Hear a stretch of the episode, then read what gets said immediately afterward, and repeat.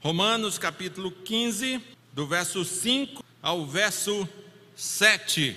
Quem achou, diga glória a Deus. Muito bem. Hoje nós não vamos repetir. O texto da palavra de Deus nos diz o seguinte: Romanos 15, do verso 5 ao verso 7. O Deus que concede perseverança e ânimo, deles um espírito de unidade, segundo Cristo Jesus para que com um só coração e uma só boca vocês glorifiquem ao Deus e Pai de nosso Senhor Jesus Cristo. Portanto, aceitem-se uns aos outros da mesma forma como Cristo os aceitou, a fim de que vocês glorifiquem a Deus. Na verdade, era para ter te dito isto que eu vou te dizer antes de ler o texto, mas em tempo, quero te dizer que no ano de 2022 nós vamos trabalhar o tema edificando uns aos outros. E a nossa ideia é que Deus para abençoarmos uns aos outros, de maneira que ao final desse ano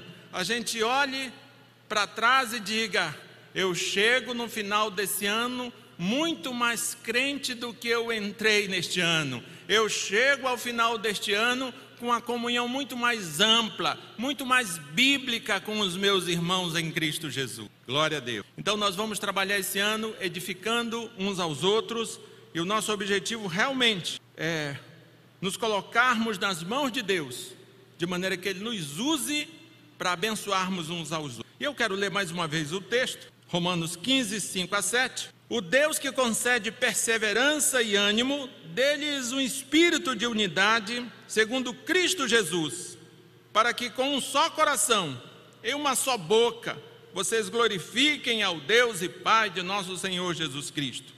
Portanto, aceitem-se uns aos outros da mesma forma, da mesma forma como Cristo os aceitou, a fim de que vocês glorifiquem a Deus. Vamos orar ao nosso Deus. Deus Todo-Poderoso, a tua palavra foi lida e clamamos, Senhor, a ti. Que tu nos ilumine, esclareça a tua palavra aos nossos corações, que tu nos dê concentração, meu Deus. Tu sabe que muitas vezes ouvimos a tua palavra e a nossa mente divaga, passeia em outros lugares. A minha oração, meu Deus, é que tu nos dê atenção o que ouviremos da tua parte nesta noite. E não apenas atenção, mas que tu também nos motive a vivermos aquilo que sabemos ser o ensino da tua palavra. Nos abençoa, Deus, para que não seja apenas e tão somente mais uma pregação, mais um culto, mais uma programação religiosa, mas que seja assim, meu Deus, um momento que cultuamos a Ti, um momento que somos ministrados, instruídos, fortalecidos, consolados, reanimados pela tua palavra, em nome de Jesus. Eu quero olhar para esse texto, querido, e quero dizer que a unidade é fundamental no relacionamento cristão. A unidade é fundamental no relacionamento cristão. Muitas pessoas olham para o relacionamento cristão e veem necessidade de muitas coisas, mas às vezes nem sempre olham para o relacionamento cristão, para a vida cristã e não veem a necessidade premente, urgente, gritante da unidade. E eu quero olhar para esse texto e quero te dizer que a unidade é fundamental no relacionamento cristão. Queridos, eu creio que três perguntas nos ajudam assim a pensar na unidade. Quem sabe Deus tem misericórdia de mim e me usa de maneira que você adentre neste texto, nessa perspectiva da unidade. E aqui eu quero te colocar três perguntas que eu creio que nos ajudam a pensar na unidade. Lá vai a primeira. Você dá liberdade a outros para diferenças de opinião, de opinião nos assuntos não essenciais? Você dá liberdade a outros para diferenças de opiniões nos assuntos não essenciais? Segunda, o que leva você a se unir a estes cristãos que congregam aqui na igreja presbiteriana central de Altamira? O que leva você a se unir a esses crentes que congregam aqui? Você já deve ter pensado nisso, né? E a terceira, você aceita os outros irmãos da mesma forma que Jesus os aceitou? Hã? Você aceita os outros irmãos da mesma forma que Jesus os aceitou? Queridos, é interessante que quando nós olhamos para a Bíblia, inclusive para as epístolas de Paulo, você vai ver que a Bíblia compara a igreja a um corpo. Eu creio que não é novidade alguma eu te dizer isso.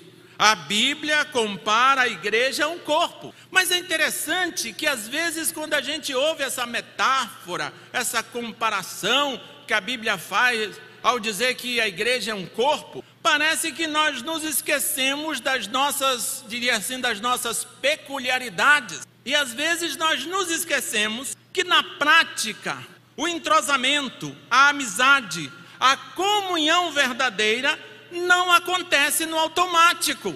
Parece que quando nós ouvimos que a igreja é corpo, parece que nós achamos que a comunhão na igreja é igual tem aqui na minha mão com os meus dedos. Eles não brigam entre si, olha. Eles fecham a mão, abrem, não tem nenhum um dedo invocado com o outro. Todos estão unidos.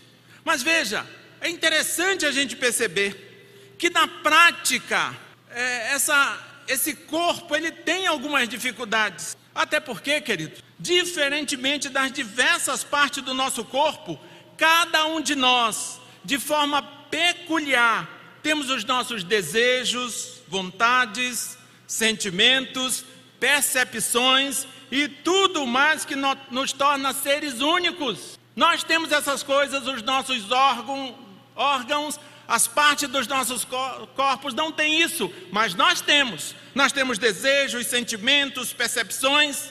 Nós temos todas essas coisas que nos fazem seres únicos. Nós não somos só diferentes no aspecto físico, nós somos diferentes também nos nossos sentimentos, nas nossas percepções. E você sabe disso. Interessante dizer também que o nosso nível de envolvimento um com o outro é determinado pela consideração e respeito a tudo isso que nos caracteriza. Certamente um rapaz e uma moça começam a namorar porque há assim, uma, uma relação entre seus sentimentos, entre suas percepções, até entre o Eduardo e a Mônica, eu creio que houve. Você já, não sei se você vai assistir esse filme, mas eu creio que as relações pressupõem assim coisas em comum, pressupõem interações. E é isso que fortalece os relacionamentos. É importante dizer ainda, essa consideração e respeito tem como objetivo nos levar a acolhermos uns aos outros e que isto é um processo que progride lentamente na medida em que nós nos desarmamos e baixamos as nossas barreiras de proteção que construímos ao longo de nossas experiências vividas. Lembro-me que Certa feita, em algum lugar do interior do país, eu ouvia duas senhoras conversando e elas, sendo bem sinceras uma com a outra, dizia assim uma para a outra: Nossa, antes de eu conversar contigo eu te achava tão chata, mas agora eu percebo que não és tão chata quanto eu pensei. Depois do diálogo, depois que tinham liberdade, deram algumas risadas falando isso. O observador Vanderlei observou: Queridos, nós construímos barreiras às vezes são fictícias, às vezes é invenção nossa, às vezes os outros não, sem, não são nem tão chatos quanto nós o fizemos ser. Às vezes os outros não são não, nem tão maus quanto nós o fizemos ser. Nós construímos ao longo de nossas experiências vividas barreiras, e na maioria delas são para nos impedir, até com, com o intuito de nos autoproteger de algum relacionamento que possa nos ferir. Mas esse processo de, de comunhão, de relacionamento, ele não é instantâneo, ele não é imediato. Na verdade, é uma coisa que progride lentamente e a gente tem que ir com calma. Quando nós olhamos para esse texto que nós lemos, considerando o contexto, a epístola de Paulo aos Romanos, obviamente, foi escrita à igreja de Roma, a igreja de Cristo que estava em Roma. Então, é interessante nós compreendermos o que era Roma. Roma era uma metrópole da época apostólica. Roma naqueles dias já era uma grande cidade e era assim cidade, uma cidade que abrigava pessoas de diversas etnias. Pessoas de várias etnias, línguas transitavam pela cidade de Roma. É verdade que eles usavam assim uma língua comum, diria assim duas línguas. Normalmente, o cidadão que vivia em Roma, ou ele falava latim ou grego, ou falava os dois. Eles falavam praticamente a mesma língua, porque quase todo mundo falava o latim, quase todo mundo falava o grego. Então, usavam assim, tinham uma língua quase que comum, apesar de diversas etnias viverem ali. Mas veja, os costumes de cada povo ali representado eram bem diferentes uns dos outros. E é interessante dizer que a mesma situação se reproduzia na igreja. Aquela realidade, aquela, aquela diversidade de culturas que estava na cidade de Roma, também se encontrava essa, essa diversidade parecida dentro da igreja. E vale a pena dizer que, além disso, havia ainda certa separação entre os cristãos judeus e os cristãos gentios, por causa de usos e costumes. Os judeus tinham, os, tinham determinados costumes, os gentios não tinham os mesmos costumes que tinham os judeus. Então, apesar, ainda havia, havia toda essa diversidade na cidade, dentro da igreja havia ainda isto, porque eram judeus e não judeus, costumes bem diferentes. E é interessante se a gente observar em outros grupos, como as igrejas as quais Tiago escreveu, nós vamos ver que havia também a separação devido às diferenças, às diferentes classes sociais. Naquelas igrejas haviam pessoas ricas e os pobres, e havia ali, Tiago denuncia que havia um tratamento diferenciado, um tratamento distinto. Dava-se um tratamento para os ricos, dava-se um outro tratamento para os pobres da igreja. Então você vê que aquela diversidade existia na cidade e na igreja. E olhando ainda, querido, se você olhar para os capítulos 14 e 15, você vai ver que Paulo ele trata assim especificamente da separação entre cristãos mais maduros e mais fracos na fé. Você vai ver que estes irmãos tinham posições diferentes quanto ao que podiam fazer como cristãos. É, não concordavam sobre o que comer Existia, um, existia uma, uma, disputa ali porque não havia um, um, um, acordo sobre o que o crente, o, o cristão deveria comer. Se você olhar, por exemplo, para Romanos 14, 2, você vai ver isso bem claro. E havia também assim uma não concordância sobre o dia que deveriam guardar, se era o sábado ou, ou domingo, basicamente. Olhando para o texto, queridos, que eu acabei de ler, Romanos 15, de 5 a 7, você vai ver que aqui Paulo os exorta a não se julgarem uns aos outros. Ao invés de se julgarem uns aos outros, Paulo está os exortando a buscarem a mútua aceitação, dizendo claramente, especialmente aqui no, na versão NVI, aceitem-se uns aos outros. Na sua versão, acredito que está escrito acolham, acolham-se uns aos outros. Veja, depois de ter feito essa breve introdução, eu preciso perguntar, até para a gente tentar dar uma mais esmiuçada melhor nesse texto. O que precisamos compreender quando falamos de unidade cristã, cristã especialmente olhando para esse texto? O que, que eu preciso é, compreender quando eu falo de unidade cristã, especialmente olhando para esse texto? Olhe aí para o texto, especialmente para o verso 5, que você vai ver a primeira coisa que eu preciso entender quando eu olho para esse texto e quero compreender melhor a unidade cristã. A primeira coisa, querido, é uma coisa que todos nós sabemos: a unidade não é unanimidade. Quando nós estamos falando de unidade, nós não estamos falando de unanimidade. A ideia de todo mundo ser de direita, de todo mundo ser de esquerda, de todo mundo ser de centro, quando o assunto é política, a ideia de todo mundo torcer para o Paysandu, para o Remo e por aí vai. Então, quando nós estamos falando de unidade, nós não estamos falando de unanimidade. Não é a unidade cristã não pressupõe uma unanimidade. Veja bem, você olha para esse texto, especialmente o verso 5, você vê que Paulo ora para que Deus lhes conceda espírito de unidade. Está bem claro aí no verso 5. Veja, se a gente dá uma olhada para o texto original, você vai ver que a expressão usada na oração de Paulo é o, é basicamente o seguinte: o mesmo pensar de uns para com os outros. É, Paulo está dizendo basicamente isso, ele está orando a Deus para que Deus dê a esses, a esses irmãos o mesmo pensar de uns para com os outros, ou seja, da mesma forma que eu penso ao teu respeito, eu quero que você pense ao meu respeito. Você quer que eu pense coisas ruins ao teu respeito? Obviamente não. Você quer que eu pense coisas boas ao teu respeito? E obviamente que eu quero que você pense coisas boas ao meu respeito. Então, no texto original, a expressão usada na oração é o mesmo pensar de uns para com os outros. Mas veja, será que Paulo desejava que todos pensassem igualzinho? Certamente que não.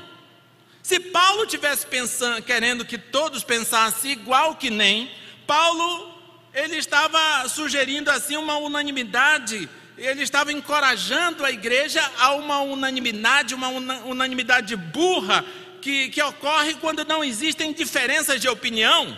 Ele não está falando desse sentido. E veja, quando nós estamos falando dessa unanimidade, essa unanimidade burra, que não ocorre, que não existe diferença de opinião, e quando é que ocorre esse tipo de unanimidade? Ela ocorre quando as pessoas não têm pensamentos próprios, ou quando preferem se apagar diante de alguém com opiniões fortes. Imagina que eu não tenho opinião própria nenhuma. Aí eu vou concordar contigo, não porque você me convenceu, é porque eu não tinha opinião nenhuma. Ou então você tem uma personalidade muito forte, uma opinião muito forte, eu, para não brigar contigo, eu concordo contigo. É mais ou menos nesse contexto que surge a unanimidade. Mas veja, o que acontece aqui, queridos, é que Paulo encoraja assim a unanimidade obtida na diversidade de pensamentos. Ele encoraja assim que haja unidade, mas considera que existe assim uma diversidade de pensamentos, mas ele encoraja essa unidade obtida nessa diversidade de pensamentos. E a gente precisa perguntar: quando essa unidade aparece? Eu digo para você que essa unidade, no meio dessa diversidade de pensamentos, ela aparece quando um cada um aprende a ouvir. Eu só tenho como de fato, eu só tenho uma possibilidade de concordar contigo se eu me dispor a te ouvir. Essa unidade no meio da diversidade de pensamentos, ela só surge, ela só aparece quando cada um aprende a ouvir a opinião dos outros. E à medida que a gente aprende a ouvir a opinião dos outros e cede assim um pouquinho no que não é essencial, e aí a gente acaba chegando a um consenso sobre o que é melhor. Veja, é abrir mão naquilo que não é essencial. Nós vamos abrir mão somente naquilo que não é essencial. Mas a gente só tem condições de abrir mão naquilo que não é essencial se a gente ouvir. Veja, e eu digo para você que isso só vai acontecer se agirmos conforme orienta a palavra de Deus especialmente se olharmos para Tiago 1,19, que diz assim: sejam prontos para ouvir e tardios para falar. É interessante essa palavra pronto. Em muitas línguas ela só é transliterada. Tax, a palavra pronto lá no grego é tax. Qual é a ideia do táxi, especialmente quando não, não havia aplicativo? Era um carro que estava pronto para te servir. Não era assim um ônibus, um trem, era um carro que era de uso exclusivo seu. O táxi é alguma coisa que você chama porque você está com pressa. A ideia do pronto é basicamente essa. A, a, ideia de ouvir não é simplesmente ouvir, mas é ouvir para servir. A ideia do táxi. Então veja o que o texto de Tiago diz: sejam prontos para ouvir e tardios para falar. Essa ideia do tardio, queridos, é assim quase meio, sabe, meio bobalhão, assim meio sonolento, assim, sem pressa de ouvir. Então veja, só haverá essa unidade se nós estivermos prontos para ouvir e tardios para falar. O problema é que no, na prática acontece justamente o contrário. Eu estou falando e você já está retrucando o que eu estou dizendo porque não te interessa ouvir, porque você não está interessado em abrir mão de nada, você não quer ser convencido. Mas a Bíblia diz que para haver unidade na diversidade, é interessante a gente aprender a ouvir. Então, queridos, quando nós estivermos pensando em unidade, pense que você precisa estar pronto para ouvir, não simplesmente pronto para falar. A Bíblia te orienta a estar pronto para ouvir e tardio para falar. E aí eu preciso te fazer uma pergunta que eu fiz lá no início. Você dá liberdade a outros para diferenças de opinião nos assuntos não essenciais? Talvez a resposta seja não sei não. E talvez a, resposta seja não sei ou não, porque a gente nunca está disposto a ouvir a opinião do outro. Como é que a gente vai dar liberdade para ele se a gente nem teve a, a, a disposição de ouvi-lo? Queridos, mas a Bíblia nos vida a ouvir. Para que a gente construa a nossa unidade, a gente precisa entender que ela não é unanimidade. Nem todos precisam concordar comigo, mas todos nós precisamos conversar sobre tudo o que nos rodeia, sobre tudo que nos diz respeito, nós precisamos tratar.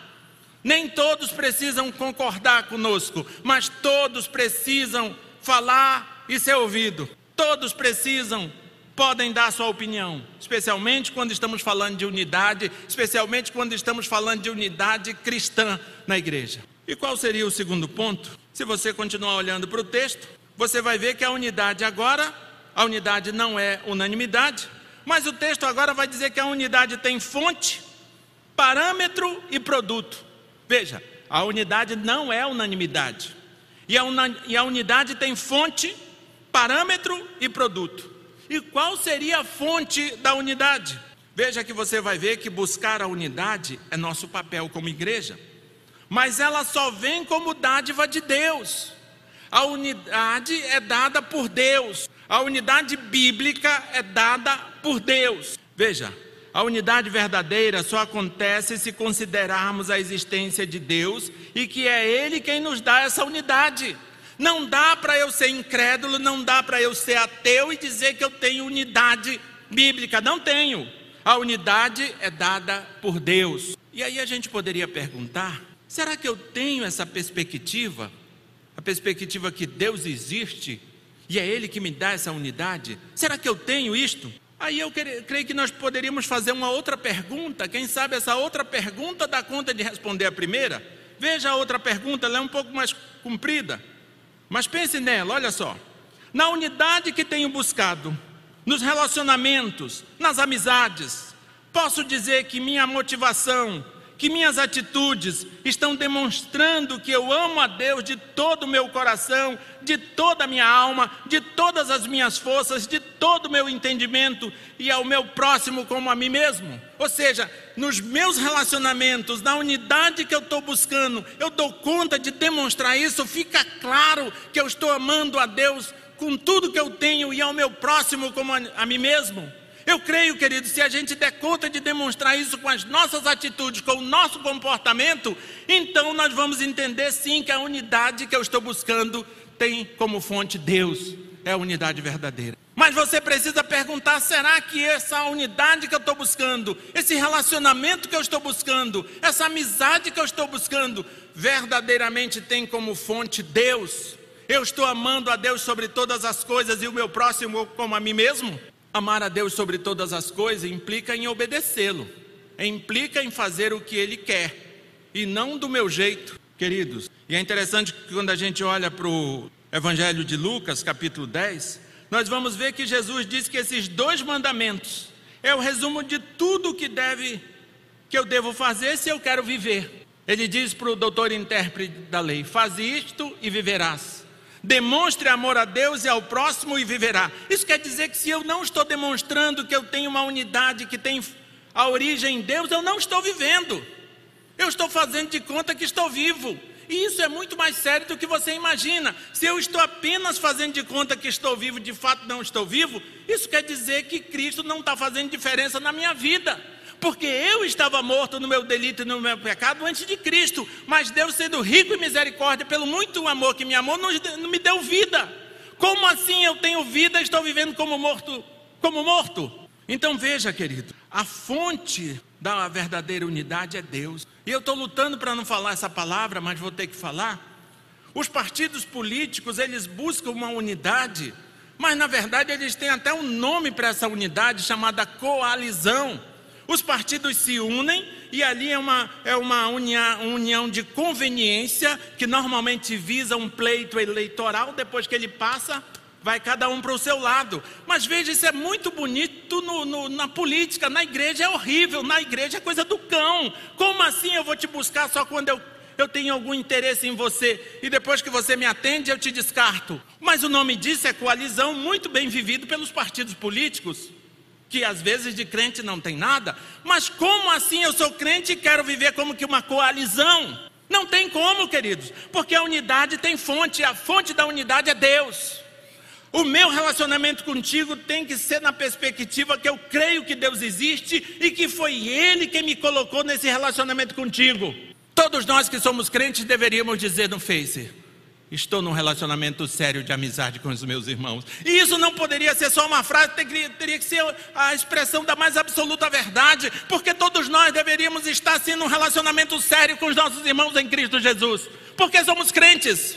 Queridos, a unidade tem fonte a fonte é Deus. Se a tua amizade, se o teu relacionamento não está segundo os preceitos de Deus, entenda que isso é coisa do cão, não é coisa de Deus.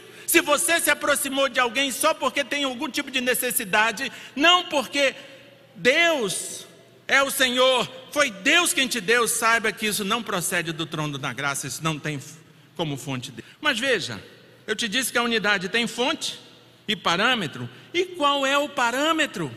O parâmetro, querido, o texto diz segundo Cristo Jesus, o verso 5 diz isso, ou seja, a fonte é Deus, o parâmetro é Cristo Jesus. Mas veja, a fonte é Deus, o parâmetro, o que regulamenta é Jesus. O texto diz segundo Cristo Jesus. Veja, a unidade que é baseada na, na manipulação, tem unidades, tem amizades, tem relacionamentos que são baseados na manipulação, na dependência ou então somente na afinidade e em sentimentos, não procede de Deus. Se você tem algum relacionamento que está baseado na manipulação, você se relaciona com alguém só para ter o poder de manipular. Se você se relaciona com alguém só porque depende dessa pessoa. Se você se relaciona com alguém só por conta da afinidade e por conta de sentimentos, essa, essa, eh, essa unidade não procede de Deus, queridos. Procede de outra coisa menos de Deus. Porque a unidade que procede de Deus, ela não é baseada na, na manipulação, na dependência, na afinidade e em sentimentos. Não é fundamentada só nisso. Quando a unanimidade, quando a unidade tem Cristo como parâmetro, é baseada na missão e na obediência. Deus, Cristo, um dos exemplos primordiais que ele nos dá é a convicção que ele tinha de sua missão.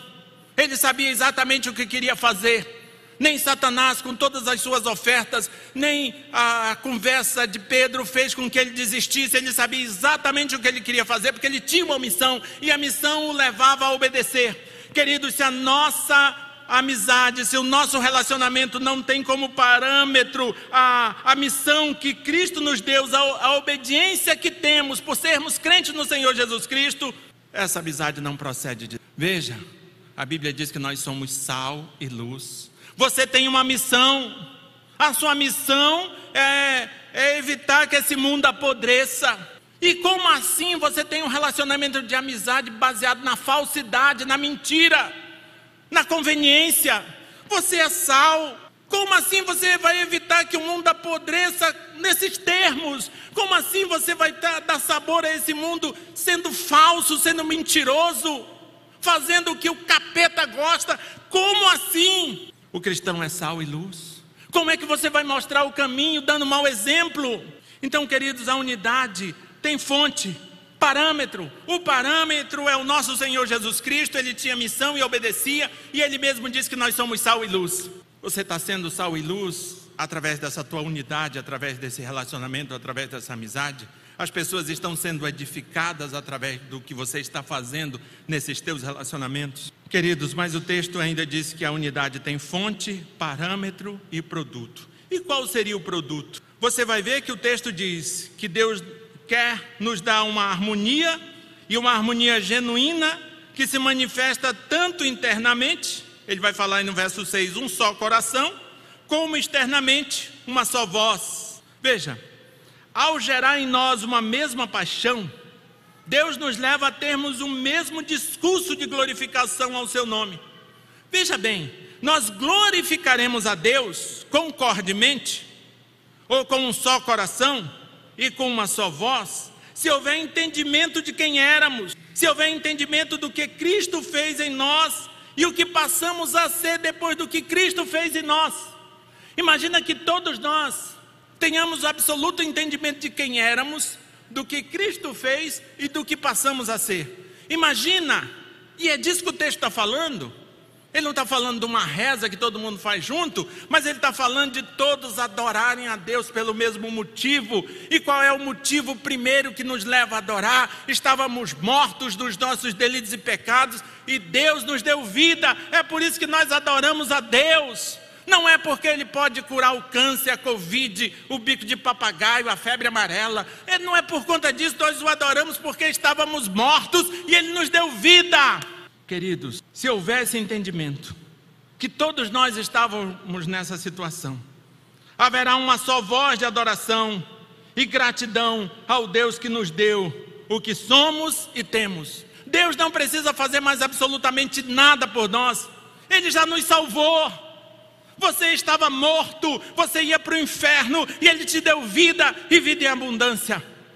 E nós o adoramos porque temos consciência de quem éramos, do que Cristo fez e do que passamos a ser em Cristo Jesus. Queridos, nós falamos da unidade, que a unidade tem fonte, parâmetro e produto. O produto é a voz de adoração. O produto é a consciência, porque que eu adoro. Consci... O produto é eu não precisar de ninguém ficar me, me chicoteando para eu vir para a igreja, porque eu venho, porque eu tenho necessidade. Como não adorar esse Deus que me deu vida sem que eu mereça? É por isso que eu adoro. Veja, e é por isso também, queridos, que somente uma vez na igreja, na Bíblia, melhor dizendo, a Bíblia diz assim: não deixeis de congregar, porque é igual mandar uma pessoa respirar. É automático, se eu tenho toda essa certeza, se eu tenho todo esse entendimento, se eu tenho toda essa compreensão, como assim eu não vou adorar? Amém, irmãos? Glória a Deus. Então veja, a unidade tem fonte, parâmetro e produto. E a pergunta é a seguinte: o que leva você a se unir a estes cristãos que se congregam na IPC? É afinidade, é sentimento. Ah, eu acho tão legal aquele irmão. Ah, ele é tão engraçado. O que te leva a congregar com esses crentes que congregam aqui? É afinidade? É sentimento? Queridos, precisa ser a compreensão da fonte, do parâmetro e do produto. Porque se não for isso, é só um ajuntamento. É só um monte de gente cumprindo um preceito social que não vai nos levar a lugar nenhum. Mas veja, se nós olharmos agora para o verso 7, nós vamos ver que a unidade tem motivo e objetivo. Eu já te disse que a unidade não é unanimidade, e eu já te disse que a unidade tem fonte, parâmetro e produto. E agora eu vou te dizer que a unidade tem motivo e objetivo. Qual é o motivo da unidade? Veja que o verso 7 diz isso. Eu não vou reler, mas vou dar uma parafraseada nele, que ele diz assim: devemos ter unidade, devemos acolher uns aos outros, na versão NVI, devemos aceitar uns aos outros, como Cristo nos acolheu. Está aí o motivo. O motivo é Cristo. O motivo não são teus belos olhos, o motivo é Cristo. Devemos ter unidade, devemos aceitar uns aos outros, devemos acolher uns aos outros como Cristo nos acolheu. Se eu tenho consciência que eu fui acolhido por Cristo, eu não tenho outra escolha senão acolher você também. Ponto. Queridos, é interessante a gente dar uma passeadinha na gramática aqui, curtinha. Mas veja, o verbo aqui usado tem o sentido de acolher em sua própria casa ou em seu círculo íntimo. Ou seja, é a ideia de acolher na minha vida, é você fazer parte da minha vida, eu chorar contigo, eu rir contigo, eu me alegrar contigo, me entristecer contigo. A ideia aqui do acolher é acolher na, na, na própria casa, no, no círculo de amizade, ou seja, acolher na vida. Para haver unidade, precisamos quebrar as barreiras que nos separam e recebermos os irmãos como amigos na nossa vida. Irmãos, naturalmente nós temos dificuldade de nos relacionar. As pessoas causam mal para outras pessoas. As pessoas causam dano para outras pessoas. As pessoas fazem as outras chorar. As pessoas, às vezes por pura maldade, prejudicam umas às outras. Isso necessariamente nos faz erguer barreiras que nos impeçam de ter amizade com os outros Estou fazendo assim, eu lembrando do, do vidro na manivela ainda do carro, né? Mas agora é só apertar o botão. Nós levantamos os vidros da nossa existência, blindamos tudo, porque nós não queremos nos relacionar, porque pessoas matam pessoas, pessoas entristecem pessoas, pessoas destroem pessoas, e a consequência, queridos, é que nós erguemos barreiras que nos separam, mas a Bíblia vai nos dizer que para haver unidade, precisamos quebrar as barreiras que nos separam e recebermos os irmãos como amigos da nossa vida. É fácil? É nada.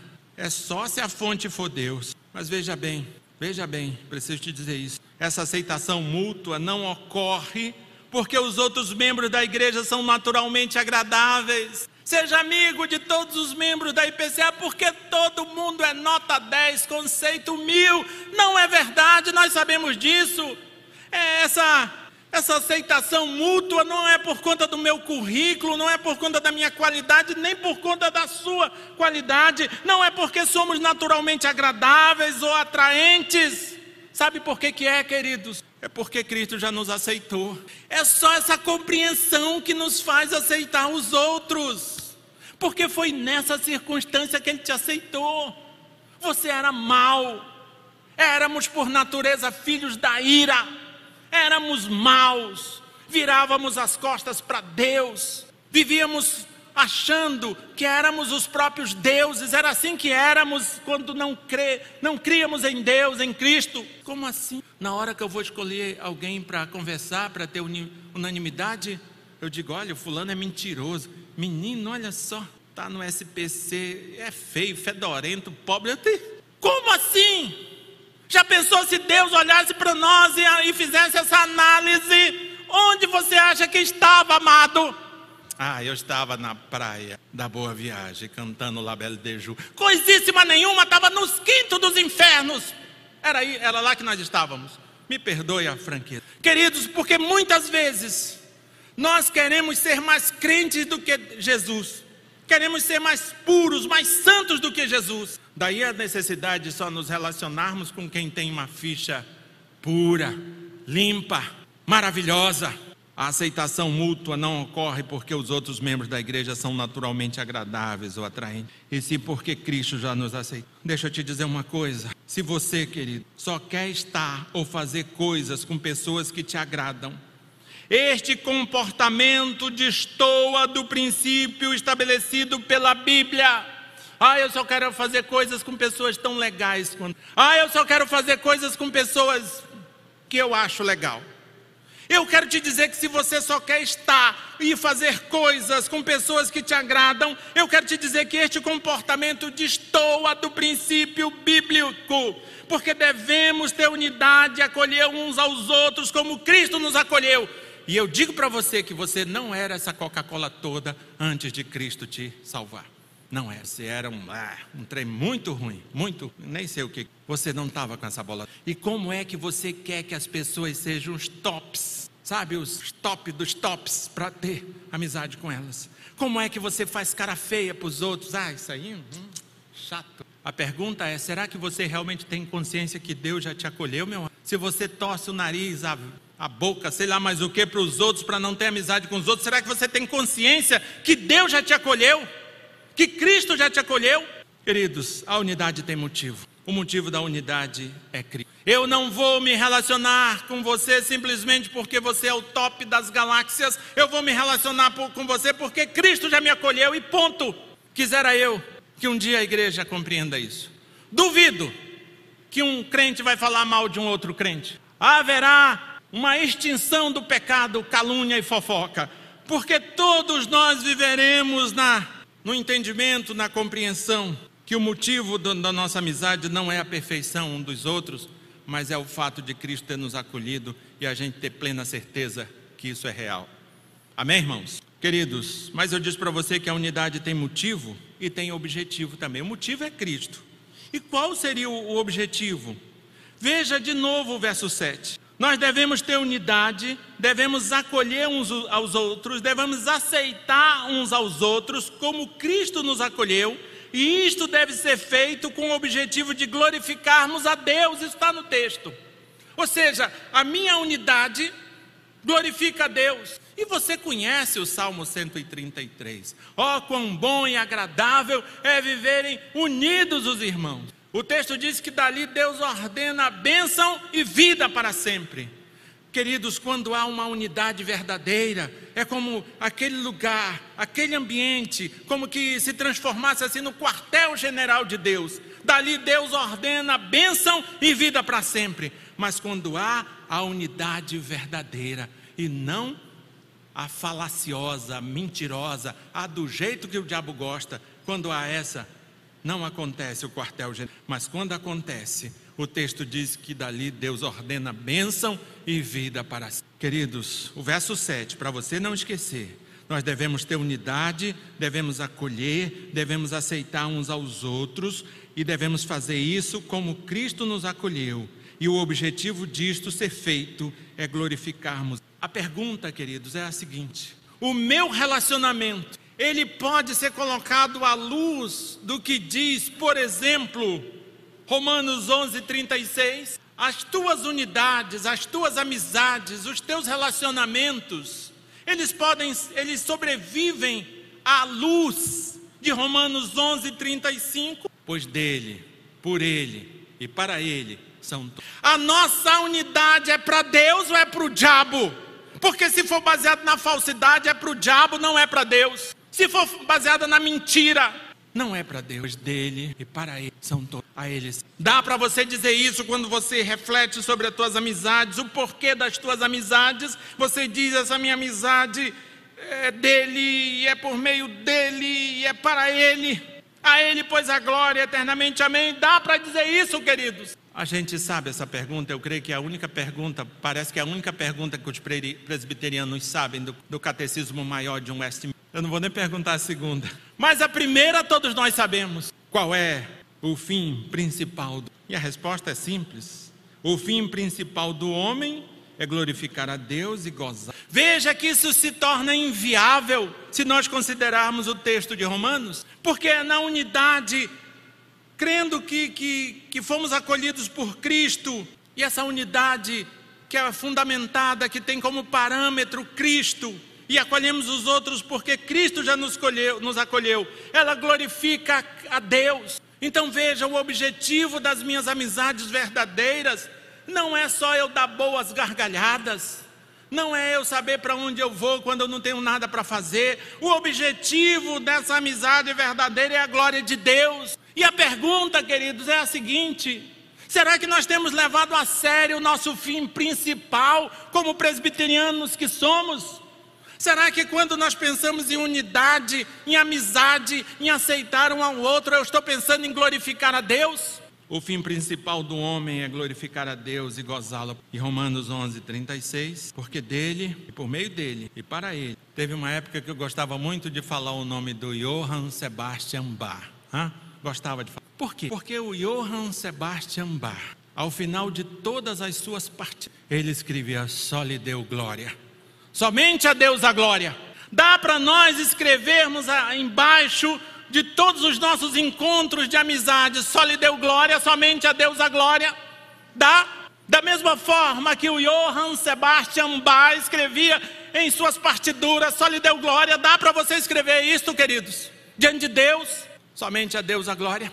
Querido, se os meus relacionamentos e amizades não têm como motivo Cristo, não glorificará a Deus. Isso quer dizer que, na melhor das hipóteses, são inúteis. Se o meu relacionamento não tem como motivo Cristo, ele não vai glorificar a Deus e, na melhor das hipóteses, ele é inútil.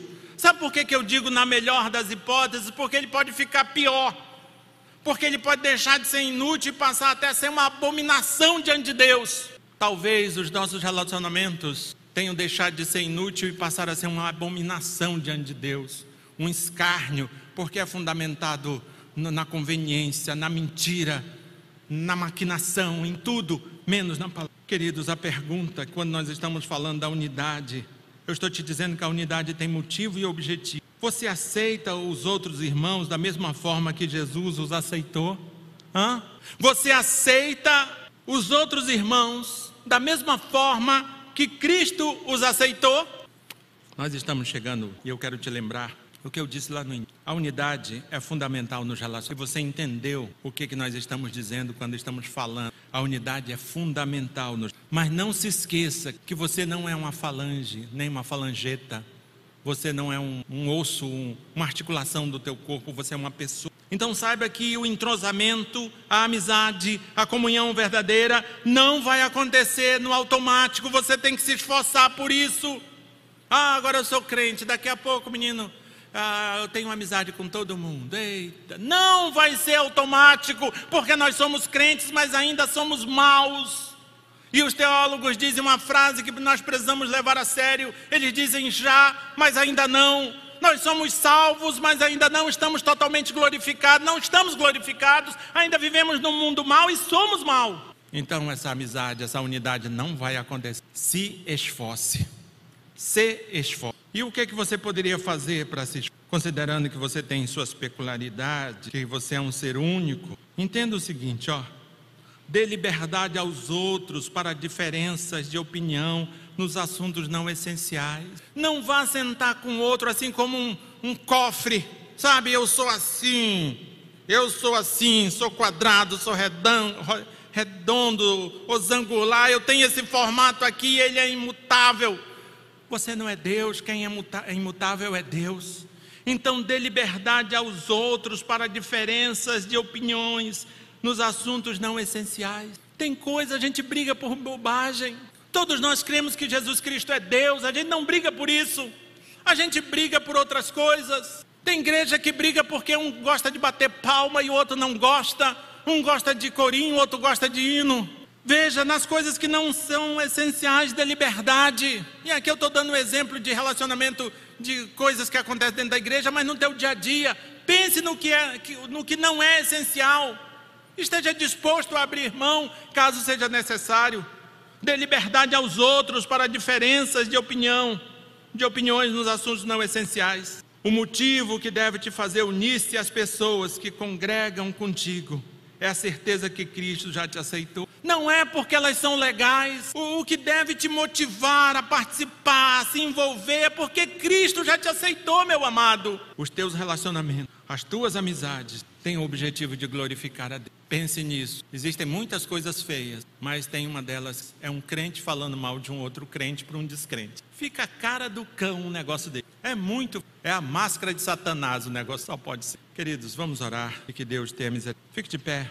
Gostaria muito que o Espírito Santo de Deus te incomodasse para que você entendesse a necessidade da unidade. Entendesse que, que a fonte dessa unidade é Deus, o parâmetro dessa unidade é Cristo, e o produto dessa unidade é a consciência que somos salvos, é a adoração fundamentada. Na... Quem sabe você fecha teu e clama a Deus e diz a Deus: Senhor, me ajuda a quebrar as barreiras que eu mesmo construí, barreiras que me impedem de me relacionar com os meus irmãos, que na verdade são iguais a mim. Talvez tenham problemas diferentes, tenham fraquezas diferentes, mas só muda o formato da fraqueza. Em tantas lutas quanto eu tenho, e às vezes eu me julgo tão superior só porque eu não tenho o problema que ele não. Talvez vou fazer. Abre os meus olhos para que eu perceba. Abre os meus olhos para que eu perceba que todos nós somos sim iguais diante de Deus e todos nós carecemos desesperadamente da graça e da misericórdia. E devemos sim amar o nosso Deus sobre todas as coisas que temos e devemos amar o nosso Deus Todo-Poderoso. Nós estamos aqui neste lugar. Senhor, às vezes as pessoas vêm para lugares como esse porque se acostumaram a vir e não sentem vontade nenhuma de deixar o que ouvem num lugar como esse alterar suas vidas. Às vezes somos arrogantes e continuamos arrogantes às vezes somos presunçosos e continuamos presunçosos. Às vezes somos egoístas e continuamos egoístas. E mesmo sendo tu ainda temos a coragem de dizer que somos crentes. Ah, meu Deus, que tu tenha misericórdia do teu povo, Senhor. Que tu tenha misericórdia, Deus, do teu povo que te chama pelo teu nome, Senhor. Que muitas vezes, Senhor, temos envergonhado o teu nome porque não temos levado a tua palavra a sério, Senhor. Tem compaixão de nós, meu Deus. Compadece-te de nós, meu Deus. Derrama da tua graça, do teu renovo sobre nós. Porque senão continuaremos sendo apenas e tão somente seres sociais, seres religiosos e não seremos seres espirituais. Tem misericórdia de nós, meu. Tem misericórdia de nós, Senhor. Tem misericórdia de nós. Que a tua palavra, Deus, nos quebre e nos refaça pelo amor do teu nome. Que a tua palavra, Deus, altere os formatos que nós mesmos impusemos às nossas amizades e relações. Que tua palavra quebre as motivações que nós mesmos criamos. Que a tua palavra quebre. Deus de graça, nós estamos e não queremos sair daqui do jeito que entramos. Queremos sair daqui transformados. Ah, meu Deus, transforma-nos pelo amor do teu nome. Nos faz novas criaturas pelo amor do teu nome. Nos leva para as nossas casas com esse intuito de sermos novas criaturas de fato e de direito. Deus de graça, louvado, adorado e bendito. Deus, hoje ouvimos da tua parte que a unidade é fundamental ao cristão. E ouvimos, Deus, como é essa unidade. Não permita, Deus, que negligencie, mas que a gente leve a sério a tua palavra e a tua palavra passe a formatar o que somos e o que fazemos e os nossos relacionamentos. O amor de Deus, o Pai, a graça do Senhor Jesus e a comunhão com o Espírito Santo estejam sobre todos nós, avivando, Deus, a tua obra em nossas vidas nos animando para não fazermos de conta que somos crentes, mas para que o sejamos em nome do Pai, Filho e do Espírito Santo.